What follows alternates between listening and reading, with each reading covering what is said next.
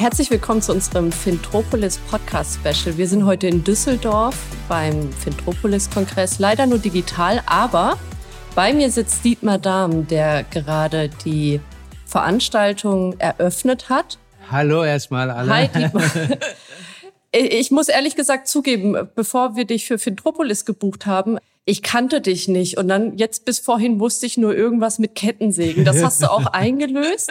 Wie beschreibst du selbst deinen Beruf? Was machst du? Äh, was ich eigentlich mache, ist, ich emotionalisiere Fakten. Das heißt, die ganzen Leute mit wissen, dass es, ja, mit Kettensägen, weil die Leute wissen irgendwie, es gibt Digitalisierung, es gibt Veränderung, es gibt Transformation. Aber wenn du es weißt, heißt das ja noch lange nicht, dass du es auch tust.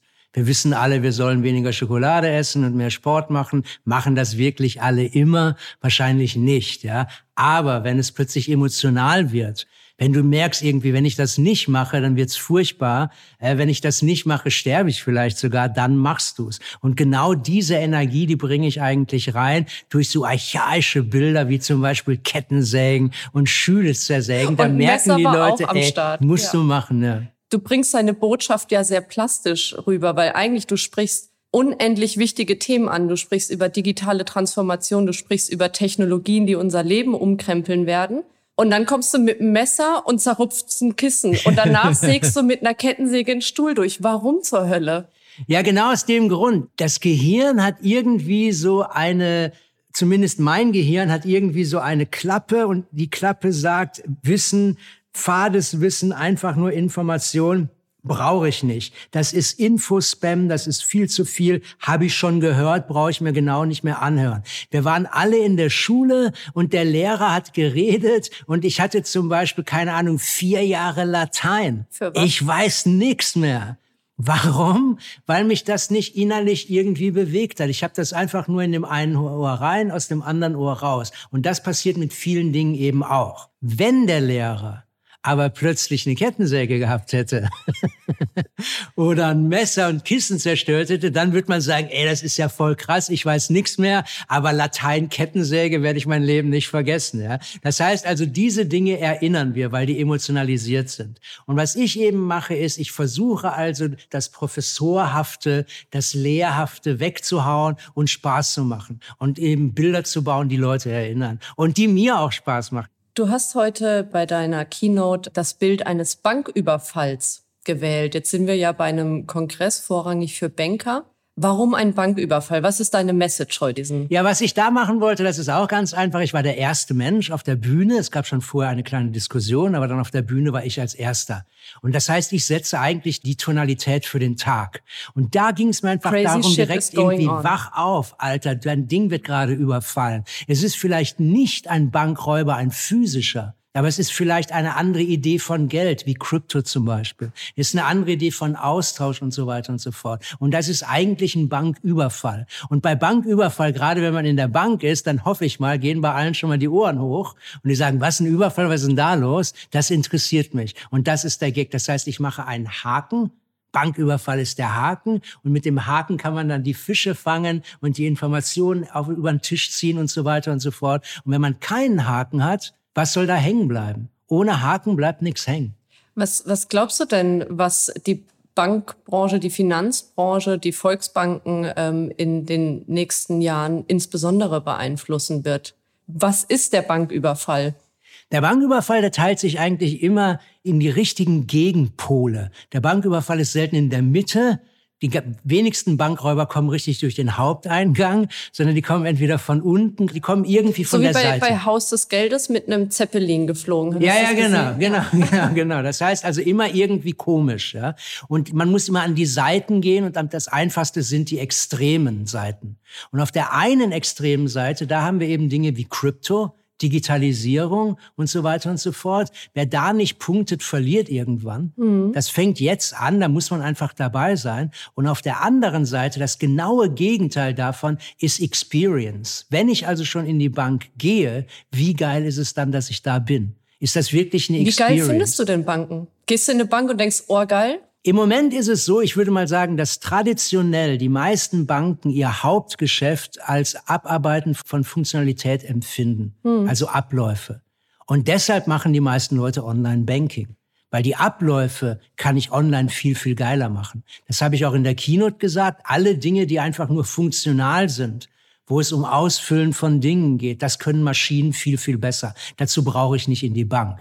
Aber wenn es chaotisch wird, wenn ich plötzlich ein Haus baue oder irgendwie ein crazy Ding, ja, dann will ich nicht mit einer Maschine reden. Dann will ich eigentlich die, die Bank haben und die menschliche Seite mhm. der Bank. Und wenn ich diesen seltenen Fall habe, wenn ich also sagen wir mal äh, jeden zweiten Tag Online-Banking mache, aber nur jedes zweite Jahr in die Filiale gehe, was soll ich dann von der Filiale erinnern? Und da muss ich irgendwas erinnern, was geil ist. Das heißt also, ihr seid als Filiale eigentlich Hochzeit. Ihr seid Kommunion, ihr seid die fetten Feste. Ab und zu geht man dahin. Und so solltet ihr euch eigentlich aufstellen. Und wenn ich dann in die Filiale komme und es wäre eine Hochzeit, zum Beispiel, ja, dann würde ich, das würde ich ja nie vergessen. Da würde ich sagen, wow, geile Experience. Gibt's eine Bank, wo du denkst, geile Experience, weil es gibt ja also gerade mal auch auf die genossenschaftliche Finanzgruppe yeah. geguckt. Es gibt ja total unterschiedliche. Ich zum Beispiel, ich gehe nicht gerne zur Bank. Ich denke so, das fühlt sich für mich an wie Zahnarztbesuch. Habe ich nicht so richtig Bock drauf. Aber es gibt andere, die machen richtig geilen Scheiß. Was so irgendwie, keine Ahnung, ja wahrscheinlich im letzten Jahr nicht, jetzt Corona bedingt. Irgendwann mal in der Bank, wo du gedacht hast, das war eine geile Experience? Ja klar, äh, das Blöde ist, das ist dann meistens in der Schweiz und dann ist das vielleicht sogar noch Private Banking und dann ist das ein Kaffeehaus. Das heißt, ich gehe eigentlich in ein Kaffeehaus, ich sitze an einem Tisch und dann kommt der Mensch zu mir und bei einem Kaffee plaudern wir über Dinge und er füllt die Sachen aus. Das hab Gefühl ist aber, er kommt zu mir, ich gehe nicht in seinen Tisch, mhm. wo nur Kalender liegen, sondern ich komme in einen Kaffeehaustisch, wo ich ein Getränk habe und er hört mir zu. Er ist der Yoda mit den großen Ohren und nicht ein Polizist, der sagt, setzen Sie sich mal ordentlich hin, Hände auf den Tisch. Zuhören war gerade auch so ein ganz wichtiger Punkt in deiner Keynote. Warum ist es so wichtig zuzuhören? Weil das Ding ist, dass Automatisierung einen riesen Nachteil hat. Automatisierung hört Daten zu, hört aber nicht dem Menschen zu. Das heißt, die Automatisierung weiß Geolocation haargenau, wo ich bin. Wenn ich aber am Flughafen jetzt zum Beispiel mein Gate finden möchte, und ich war da noch nie, weil es ist in Dubai, dann frage ich einen. Das heißt. Aber der sagt doch dann, hol dein Handy raus und nein, guck. Nein, nein, nein, nein, nein, nein, nein, dann eben nicht. Äh, genau, normalerweise. Dann rede ich also mit einem Menschen und dieser Mensch gibt mir eine menschliche, spezifische Antwort. Und wenn der richtig gut ist, der Mensch, dann sagt er, übrigens, du hast noch eine halbe Stunde Zeit. Da hinten ist noch ein super Kaffeehaus. Da kannst du direkt dann noch deine Bankgeschäfte erledigen. Geh da mal hin. Nee, was ich damit sagen wollte, ist, äh, Zuhören ist eigentlich immer individuell, besonders wenn man richtig zuhört. Es gibt ja mehrere Arten von Zuhören. Entweder ich passe richtig auf, ja, wir haben hier gerade totalen Augenkontakt, wir passen richtig auf und hören zu, was einer sagt. Ist das immer so? Nicht unbedingt. Und das ist dann schlechtes Zuhören. Und schlechtes Zuhören kann manchmal sogar eine Beleidigung sein als du vorhin auf der Bühne standest und auch diese, diese Slide hinter dir eingeblendet hast, wenn da jemand redet und die ganze Zeit auch ich Botschaften sendet und man dann irgendwie mal als Zuhörer sein Handy rausholt und dann, ich habe mich da, also, muss ich ja auch zugeben, selbst drin erkannt tatsächlich und habe jetzt irgendwie so ein bisschen schlechtes Gewissen, weil ich denke, das ist mega unhöflich eigentlich, ne, wenn ich mit irgendjemandem spreche, dann mein Handy rauszuholen und ähm, da irgendwie drauf zu gucken. Was ist da das Problem dahinter? Warum hast du äh, dieses Phänomen angesprochen? Weil das Problem heißt eigentlich, du bist nicht so attraktiv, wie irgendwie etwas zu googeln. die Hoffnung auf irgendeine Schweine. Message, allein die Hoffnung ist größer oder ist attraktiver als das, was du mir jemals erzählen kannst. Das heißt, du hast eigentlich verloren. Wenn du sagst, vielleicht sagt da hinten einer was Spannendes, das ist ja das, was ein Hand aufs Handy gucken eigentlich mhm. ist. Dann, wie spannend bist du dann?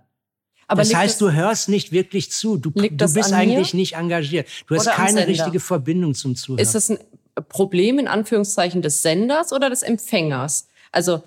Mhm. Das ist immer, jedes Problem, was es gibt auf der Welt, ist immer nur das Problem auf den, auf sich selber bezogen. Das heißt, wenn ich der Sender bin und mein Empfänger hört nicht zu, muss ich bessere Botschaften bringen. Mhm. Wenn, der, wenn ich der Empfänger bin und ich kann dem nicht zuhören, muss ich mich anstrengen und versuchen zuzuhören. Das heißt, der Einzige, der immer etwas ändern kann, bist du ja selber. Ich kann ja nicht sagen, hör mir noch mal zu. Das macht man in der Schule, aber hört man dann zu? Nein. Hätte eine Kettensäge vielleicht. ja, ja, genau. Aber das heißt, ich ändere mich so und ich mache es einfach, dass man zuhören kann. Mhm. Einfach nur zu sagen, hör mir mal genau zu, heißt noch lange nicht, nicht, dass man echt genau zuhört, wenn man es andauernd sagt. Das heißt, der Einzige, der sein Verhalten ändern kann, bist immer du. Und das heißt, du musst immer wissen, höre ich gerade richtig gut zu? Antworte ich gerade richtig auf die Fragen? Bin ich richtig in diesem Gespräch oder ist mein Kopf irgendwo anders? Wenn wir jetzt noch mal auf die auf diese technische Komponente gucken, was dich ja auch sehr bewegt, ähm, was ist denn die die Technologie, von der du sagst, sie wird alles umkrempeln? Ne? Äh, also es gibt natürlich immer nicht nur eine, sondern es gibt mehrere. Und die die zweite Welle der, der digitalen Transformation, die ist noch nicht vorbei. Das heißt, es wird noch viel, viel mehr künstliche Intelligenz geben, es wird noch viel, viel mehr äh, Datenanalysen geben und so weiter und so fort. Das Problem ist aber auch, das habe ich ja schon angesprochen, dass die Daten sind ja immer die alten Daten. Mhm. Das heißt, ich habe jetzt zum Beispiel Daten von vor Covid. Da ist es so, wenn ich ein Event mache, wie zum Beispiel hier, dann muss ich für 1000 Leute Essen haben. Ja. Also hole ich mal Essen für 1000 Leute. Ja. Ja, alte Daten. Das heißt, das wäre völlig falsch. Das heißt, man muss immer gucken, sind die Daten eigentlich noch relevant? Mhm. Das ist das erste Ding. Dann ist es, kann es sogar sein, dass das Modell falsch ist. Die ganz, das Modell Live-Event ist im Moment nicht möglich. Du musst ein komplett neues Modell haben. Und Daten brauchen für die Vorhersage immer Daten und ein Modell. Und wenn die Daten nicht mehr gehen und die Modelle nicht mehr gehen, dann stehst du plötzlich da. Und dann musst du im Prinzip irgendwie finden, wenn ich das nicht mehr habe, wenn mir sozusagen erst der erste Teppich weggezogen ist und dann der zweite, worauf stehe ich dann? Und da stehst du wieder auf deinem eigenen Werten, auf deiner eigenen Seele. Also fast buddhistisch, ja, auf dem Kern von dem, was du bist. Und das kannst du halten, egal wie die Welt ist. Mhm. Das heißt, wenn du zum Beispiel kundenorientiert bist oder Nachhaltigkeit gut findest, kannst du das machen mit oder ohne Daten, mit Transformation oder ohne, mit Modell mhm. oder ohne. Du handelst einfach immer so. Das heißt, du musst Werte finden und diese Werte umsetzen. Optimalerweise hast du dann Daten, genau wie im Prinzip der der Jägerpilot, ich mhm. hatte so ein Bild von Pacific Rim, der weiß im Prinzip, da will ich hin und der hat dann sozusagen die Kraft des Roboters hinter sich. Aber wenn der Roboter mal weg ist, kann er trotzdem fighten und wird nicht plötzlich ein anderer Typ werden. Das heißt, findet die Werte von dir, findet die Werte eurer Marke und versucht irgendwie so viel Power da reinzubringen, wie irgendwie geht. Und da wird sicherlich ganz klar, Daten wird wichtiger werden, künstliche Intelligenz wird wichtiger mhm. werden. Das ist der eine Punkt.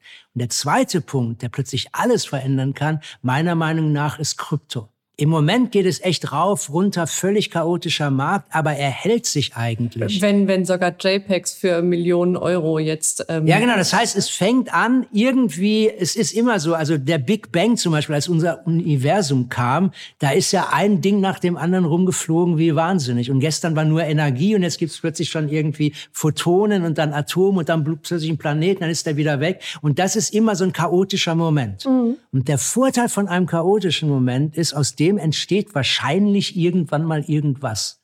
Und ich glaube, der chaotischste Moment gerade in der Finanzwelt ist sicherlich Krypto. Aber ich glaube, dass da irgendwas entstehen wird, ganz, ganz klar. Und darauf muss man sich auch einstellen. Das ist ein mega spannendes Thema, weil also die Blockchain-Technologie ist ja ziemlich ernst zu nehmen für Banken, weil im Zweifel, wenn du denkst, oh ja, wird schon vorbeigehen, ersetzt es dich vielleicht in so einem Worst-Case-Szenario als Bank.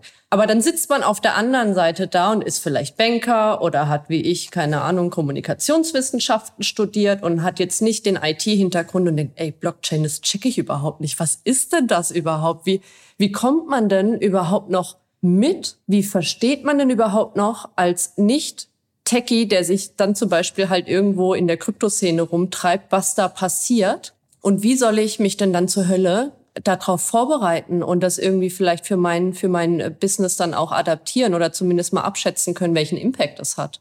Also, also Blockchain eigentlich, ich erkläre mal ganz kurz, was Blockchain ist und dann erzähle ich vielleicht sogar ein Bild, was ich gemacht habe, wenn ich Blockchain erkläre. Ich fliege ja viel rum und äh, vor Covid war das sogar noch, war ich in Mexiko und habe den Mexikanern Blockchain erklärt. Ja? Und das habe ich so gemacht, habe ich gesagt, boah, jetzt muss ich über Blockchain reden, voll krass, da muss ich erstmal was trinken und ich nehme so eine Flasche Tequila, mache die Flasche Tequila auf, hau ne, das ganze Glas voll Tequila und hau das Glas weg. Da haben die schon mal alle geschaut, wow, der haut ein Glas Tequila weg. Da habe ich gesagt, boah, geil, das ist ja super. Ich nehme noch eins. Und dann habe ich noch ein Glas Tequila getrunken. Wir haben hier übrigens Und dann habe ich die ganze stehen. Flasche Tequila weggeknallt und haben alle geguckt und gesagt, was macht der denn da? Der haut eine Flasche Tequila weg. Und dann habe ich gesagt, warum geht das? Da habe ich gesagt, weil das ist nicht Tequila, das ist einfach nur Wasser. Nur weil da Tequila draufsteht, heißt das ja noch lange nicht, dass da Tequila drin ist. Das heißt, das Draufschreiben von einem Ding mhm. ist ein einmaliger Moment. Einer klebt ein Logo drauf, Tequila, klebt vielleicht noch eine Banderole drauf, nie geöffnet. Mhm. Eine Kette ist aber mehr als nur ein Moment. Blockchain ist ja eine, Block ist sozusagen Information. Ja. Eine Blockchain mit einer Kette wäre Flasche Tequila. Vor dem Ding ist aber, wo wurde der hergestellt? Wer hat den transportiert? Und wenn ich dann zum Beispiel in der Firma, die den Tequila bin, macht, und die Firma sagt, nehmen wir mal, das ist teurer Tequila, ich produziere 5000 Flaschen und die tue ich alle in die Blockchain, da kann die, kannst du, wenn du 5000 Flaschen produziert hast, nicht 10.000 verkaufen, sondern nur fünf. Und das heißt, du machst eine Informationskette. Mhm. 5000 Flaschen wurden produziert, wurden an den Hafen geliefert, waren im Schiff. 10.000 Flaschen kamen in Düsseldorf an. Hä? ah, das Schiff hat ne? gelogen. Ja. Oder es passiert eben nichts. Das heißt, das erste ist, das ist immer eine Kette von Events. Der zweite Vorteil der Blockchain ist, Zugriff auf diese Kette haben alle, die berechtigt sind. Das ist einfach ein ganz normal so ein Passwort, wie bei einer Bank auch. Mhm. Und das heißt, du kannst die ganzen Informationen relativ easy hin und her schicken. Es ist nicht wahnsinnig teuer. Und faken kannst du die Events nicht. Ein Label kann ich einfach drucken. Ich nehme auch immer so einen Doktortitel aus Harvard. Also Aha. ich guck mal, ich habe in Harvard studiert, ich habe einen Doktor. Auf dein Studium kommen wir gleich noch übrigens. Ja, so, ne? ja, genau. Ja, das ist einfach nur, das ist nicht eine Kette. Wenn ich meine Ausbildungskette hätte, dann müsste sein, ja, der war in Harvard, der hat die Seminare besucht, er hat die Arbeiten geschrieben, das ist die ganze Ausbildungskette. Das heißt, die Blockchain ist immer die Verkettung von Dingen. Mhm. Und eben das Letzte ist, dadurch, dass das nicht nur ein Dokument ist, wie jetzt das Harvard-Bild auf einem Server, sondern auf Millionen Server, müsste ich sozusagen bei Millionen Servern sagen, ich habe in Harvard studiert oder das irgendwie ändern. Und das ist wahnsinnig aufwendig. Beim Bankenbeispiel, ich muss nicht einen Tresor knacken, sondern ich muss gleichzeitig mhm. eine Million Tresore knacken. Und das ist unglaublich kompliziert. Aber das, das heißt, es ist sicher, es ist immer eine Kette und ich kann den Zugriff optimieren. Das ist der Kern doch, was du jetzt auch vorhin mit den Werten angesprochen hast, weil diese Technologie, die garantiert dir eine Sicherheit, ähm, sie gibt dir ein Vertrauensgefühl ja. ne, am Ende des Tages. Und eigentlich ist doch genau das auch der Kern, jetzt zumindest mal auf die genossenschaftliche Finanzgruppe geguckt, weshalb da jeder Banker doch aufhorchen sollte, wenn da eine Technologie kommt, die das im Zweifel besser kann. Absolut wichtig. Also schreib manchmal irgendwelche Artikel und letztens habe ich eingeschrieben, der heißt, wenn alles online geht, hm. dann muss auch Vertrauen online gehen. Weil die Frage ist ja, glaube ich der Quelle, glaube ich ja. dieser Information? Ja. Und das Vertrauen auf der Blockchain ist sogar noch ein quantitatives Vertrauen, weil die Blockchain ja auf ganz vielen Servern ist. Mhm. Das ist so ähnlich wie eine E-Mail, wo ganz viele Leute CC sind. Okay. Ja, das heißt, du schickst mir eine E-Mail, da steht, hey Dietmar, du musst um 8 Uhr da sein. Dann sage ich, ey, du hast gesagt 10 Uhr. Dann sagen alle 100 Leute, die auf CC sind, Alter, da steht 8 Uhr in dem E-Mail. Du lügst. Dann sage ich, oh, da muss ich wohl euch vertrauen, ich habe einen Fehler gemacht. Wenn das nur wir beide sind, mhm. wer hat dann recht? Das heißt, die Blockchain macht das Vertrauen auch in der Quantität so und hebt dadurch die Qualität. Und zwar wahrscheinlich mehr. Weil wenn ich ein Banker bin und das nur ein einziger Banker ist, vielleicht hat er sich vertan. Ja. Wir alle haben diese Dinge. Also das ist so blöd, aber zum Beispiel in Wien muss man seinen Stromkosten immer abschreiben. Und ich habe jahrelang immer richtig abgeschrieben. Aber irgendwann macht man vielleicht mal einen Fehler. Mhm. Und dann sagt man, also man hat diesen, war das jetzt sechs oder, also das ist immer, wenn man besoffen, irgendwie schreibt mir mal deine Telefonnummer auf. Zu viel Tequila, ne? Aber äh, du hast vorhin auf der Bühne auch von, von Plattformen gesprochen, ne? Und Plattformen, das ist ja momentan so der heiße Scheiß. Das wird uns auch noch ein paar Jahre wahrscheinlich ja, ja. sehr, sehr bestimmen. Plattformen, die ihr Geschäftsmodell da drin haben, wie die Beispiele, die du genannt hast, Airbnb hat keine eigenen Zimmer oder Hotels, sondern die Plattform ist der Wert.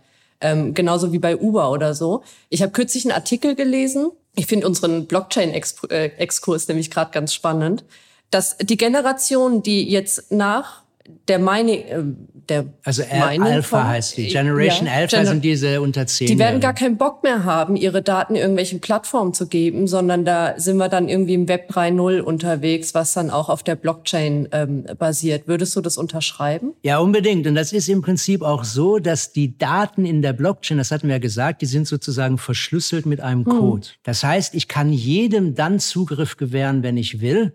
Und ich weiß aber auch von jedem, der dann Zugriff gemacht hat. Das heißt, ich habe dir den Schlüssel gegeben, die Daten wurden abgerufen. Ich weiß nicht, ob ihr zum Beispiel beim Datenverschicken privat für Fotos den Service WeTransfer verwendet. Ja, da siehst du, ich schicke dir ein mhm. Ding, wurde downgeloadet. Da weiß ich haargenau, was mit meinen Daten passiert ist. Und so ähnlich ist das in der Blockchain, aber schon automatisch. Das heißt, ich kann im Prinzip sagen, jetzt soll die und die Abteilung die Daten kennen. Ah, das hat sich geändert. Eine neue Abteilung kriegt die Daten. Oder du kriegst den Zugang nicht mehr. Das heißt, du bist irgendwie mehr in Kontrolle. Das Hauptproblem der Daten jetzt ist ja, das ist echt ziemlich unkontrolliert gewesen. Zum Glück, wie ich finde, gibt es jetzt diese äh, GDRP, ich weiß nicht, wie die auf Deutsch heißt, also diese Daten-Dings mhm. da, wissen wir eh alle, ja. Ich finde das ein Fortschritt, weil ich finde es furchtbar, was passiert, wenn plötzlich die Daten einfach nur herumrennen und das benutzt werden kann, um vielleicht Wahlen zu manipulieren, Meinungen zu manipulieren. Das untergräbt richtig die Fundamente der Gesellschaft. Und ich glaube, dass mit dem alten Technologie, also HTML, mhm. wird dieses Problem nie weggehen. Weil die Daten, das ist also einfach so gebaut worden.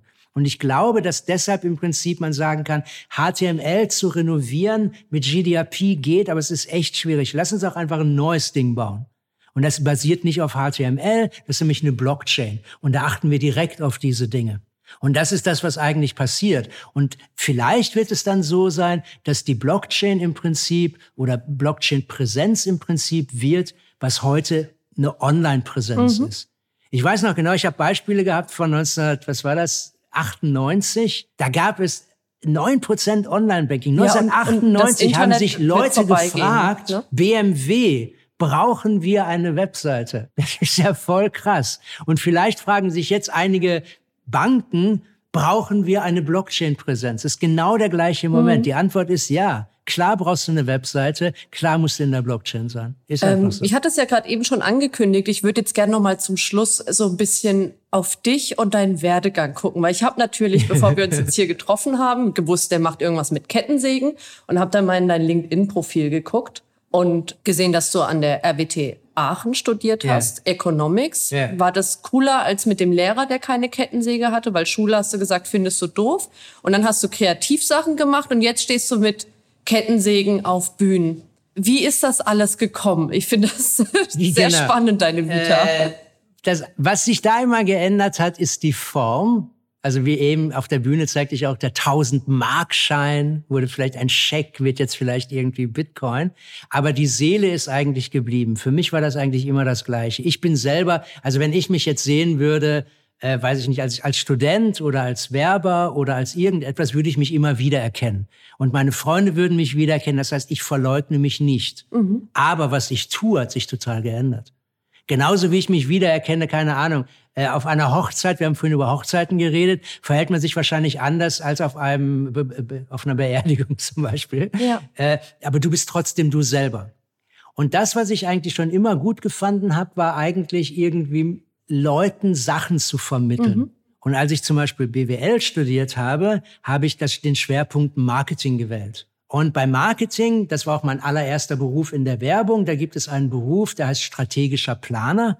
Und der strategische Planer schaut sich immer den Markt an. Das heißt also Ohren. Mhm. Die das heißt, das Erste, was ich gemacht habe, ist eigentlich hören, was wollen eigentlich Leute. Mhm. Weil du fängst an zu arbeiten, du bist 24, ein Typ und sollst plötzlich meinetwegen ein Produkt verkaufen, was 50-jährige vielleicht Frauen kaufen. Mhm. Wie soll ich wissen, was die gut finden? Oder wie soll ich als Schüler wissen, was ein Rentner gut findet? Das geht nicht. Das heißt, du musst hören. Das ist das Erste, was ich gemacht habe. Dann habe ich dann irgendwann mal ein paar Jahre das gemacht und dann habe ich gesagt, so, nach dem Hören musst du handeln. Also immer nur hören ist auch irgendwie Fahrt. Und dann wurde ich eben kreativer und habe sozusagen diese Strategien umgesetzt. Mhm. Filme gedreht, Poster gemacht, Funk gemacht, diese ganzen Dinge, die man eben macht. Und dann wollte ich immer viel erfahren. Das heißt, ich habe das überall auf der Welt gemacht. In New York, in London, in Hamburg, in München, dann in Wien, also überall auf der Welt. Und dann kam plötzlich ein Riesenmoment, der alles änderte. Und das war in meinem Fall die Digitalisierung.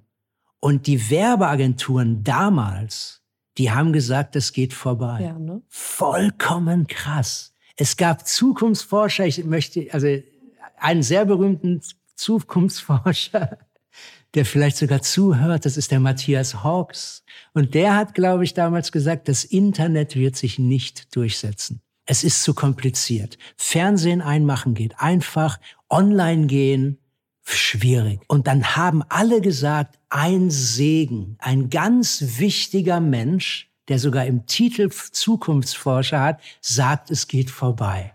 Ich brauche nichts machen. Und ich habe gesagt, ey, das ist, vertraue ich dem? Das ist auch nur ein Typ, der mhm. einfach was sagt. Und vielleicht hat er recht, vielleicht aber auch nicht. Und ich habe mir dann selber vertraut und gesagt, ich glaube, das Ding wird etwas. Und dann habe ich gesagt, die Konsequenz gezogen, wir beide passen nicht mehr zusammen. Die Welten stimmen einfach nicht mehr. Ich will mein eigenes Ding machen. Und das Schnellste dann auf, auf Änderungen zu kommen, ist, wenn man im Prinzip sich vor Leute hinstellt und diese neuen Nachrichten predigt sozusagen. Und das ist, was ich eben heute mache. Das heißt, ich mache die Keynotes, ich mache vielleicht einen Workshop, ich mache vielleicht ein Coaching, aber ich helfe Leuten, diesen Dinge umzusetzen, das Neue gut zu finden und nicht einfach nur das Neue zu kennen. Das heißt, es ist eigentlich eine, für mich sozusagen eine lineare Entwicklung, obwohl da immer Sprünge waren. Mhm. Wenn jetzt jemand, der dich heute nicht auf der Bühne gesehen hat, neugierig geworden ist, ähm, wie kann er mit dir in Kontakt treten? Wo findet er dich? Wo bist du überall im Netz unterwegs? also Irgendwo wenn man mich nicht findet, ja. äh, ist das schon sehr krass. Also äh, ich bin urleicht zu finden. Man findet mich im Internet auf meiner eigenen Webseite. Mein Name ist Dietmar Dahmen. Man braucht mich nur googeln. Die Webseite heißt dietmardamen.com. Es gibt YouTube-Filme. Es gibt was vielleicht interessant ist, wenn man gut Englisch kann. Ich habe äh, jetzt viel virtuell gemacht, äh, auch in Kalifornien, also für Kalifornien. Mhm. Und die Veranstalter haben ein Buch rausgebracht mhm. und es äh, ist bei Apple Books Klingt, erschienen und ah, ist kostenlos. Okay, digitales Buch. Es ist also ein digitales Buch und das kann man sich auch in Deutschland oder wo immer auf der Welt bei Apple Books kostenlos downloaden. Einfach da meinen Namen eingeben. Das? das? Buch heißt Best of the West, weil das ging damals um Kalifornien, also mhm. Westküste. Und äh, da steht ganz viel drin. Und ich habe sogar für euch ein Handout gemacht. Und das habe ich euch eigentlich geschickt, konnte aber heute noch nicht kontrollieren, ob es da ist. Und das ist ein Comic, ist ein Business-Comic. Da musst du uns wohl einfach vertrauen. Genau. Und das ist ein Business-Comic und das könnt ihr euch auch downloaden. Und da stehen die Sachen teilweise sogar in Deutsch drin. Cool. Ähm, ich danke dir ganz herzlich für das Gespräch und ähm, schön, dass du da warst. Ja, gerne. Und wir sehen uns vielleicht nächstes Jahr bei Fintropolis wieder. Danke dir. Unbedingt. Dankeschön. Tschüss und bis dann. Ciao, ciao.